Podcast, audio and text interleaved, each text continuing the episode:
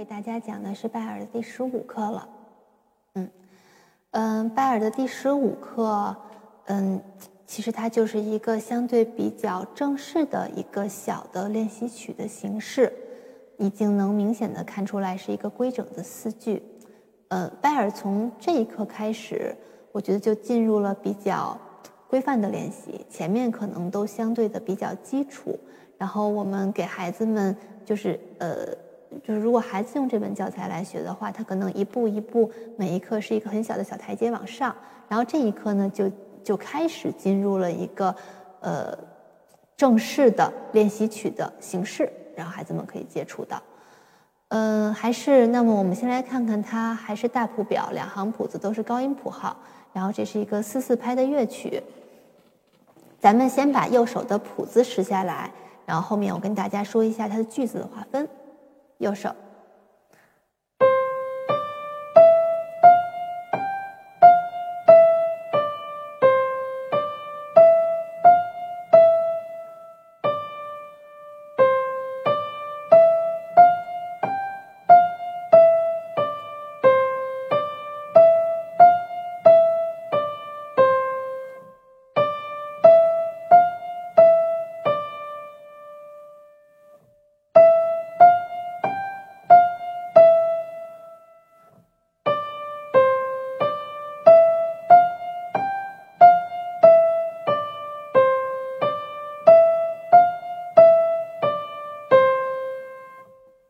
好的，嗯，先不谈反复了，先说一下整个曲子的结构。这个曲子一共是十六个小节，那么我们也可以是四个小节一句。那么第一句我们管它叫小写的 A 小 A 句，然后第二句，呃，后面四个小节我们管它叫小写的 A 一句，它是从 A 句的素材产生而来的，但是有一些变化。然后再到后面第三句，这一句跟前面两句完全不一样。所以我们这个是小写的 B 句，然后最后一句，最后一句和第二句是完全一样的，所以我们这个也是小写的 A 一句。那如果它有一点点不一样，我们会管它叫小写的 A 二句。但现在是完全一样的，所以我们就叫 A 一句。那么它也是一个四个乐句，那么它是一个 A A B A 的形式，这个也是在小型的乐曲中一个非常常见的曲子结构。好。那么从弹奏上面来讲呢，大家要学会去看连线，它的连线怎么连，我们就怎么划分。大家看，虽然嗯第一句第一个乐句我们是按从结构上说来是四个小节，但是这个连线一直画到了第五小节的第一个音，所以从弹奏上面来讲，这个中间就是不需要断开的，不需要有气口给它连着弹下来就可以了。那么。好，我们现在来识一下左手的谱子吧。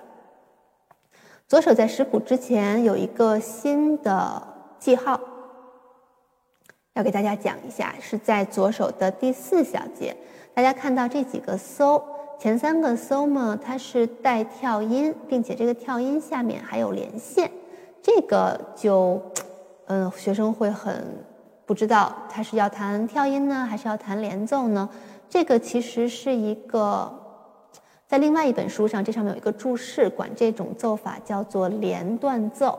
就其实我们就平时在讲课上面就管它叫做断奏的形式，就是它不要弹得像跳音那么短，那么跳跃，但是它依然是要断开的。嗯，可以弹这个音符时值的四分之三那么长。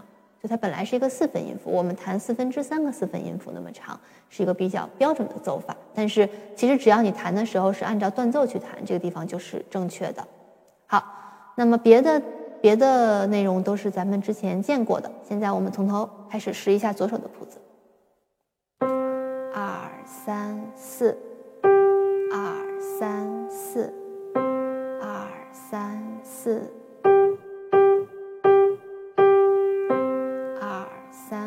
四。二三四。二。三二二。二。三四。二三四。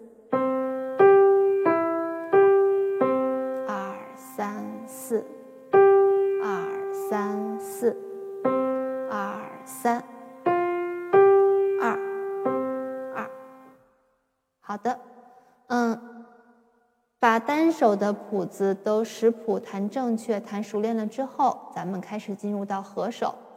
合手第一句的一个小小的难点，就是刚才在左手出现了连断奏的这个地方，因为左手要断开，但右手是一个连奏，所以这是第一个需要稍微用心来弹奏的地方。咱们现在合手弹一下第一句。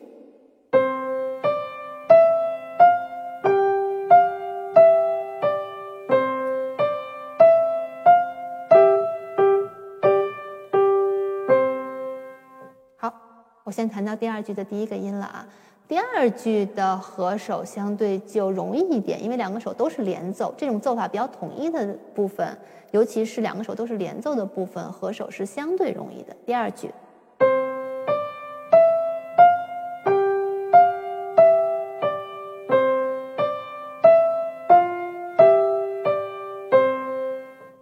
好，那么接下来到了第三句。第三句是这一课，是第十五课的一个难点，还是因为它两个手的分句错开了，并且它的头尾都是重合的，就是每一个小的句子头尾的音都在一起，所以这个地方，嗯，对于协调性稍微弱一点的学生来讲，这课这一句是有点困难的，需要着重的去练习它。第三句。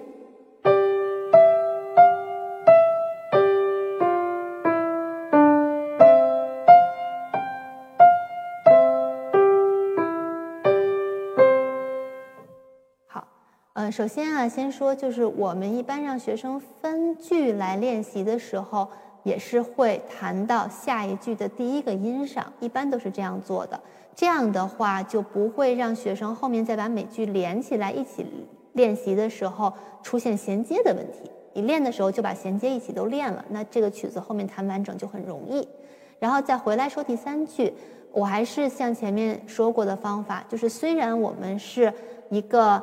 呃，两个手的旋律好像是你一句我一句，有点对话的意思。但是在合手练习的时候，只唱一个手，不要两个手串着唱。虽然左手有左手的旋律，但是我们在合手的时候要一直唱右手。如果右手是长音，我们就数右手的拍子。还是这样，第三句我给大家做一下啊。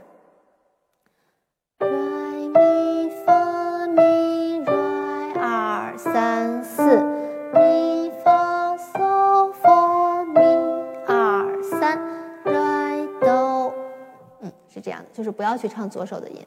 好，那接下来第四句就和第二句是完全一样的了。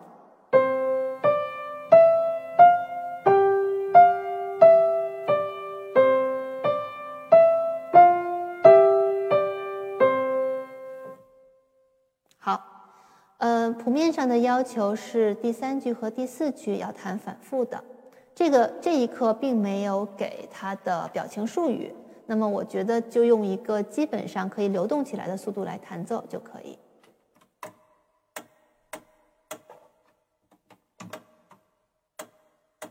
好，现在这个速度是一百，我给大家弹一下第十五课的全曲。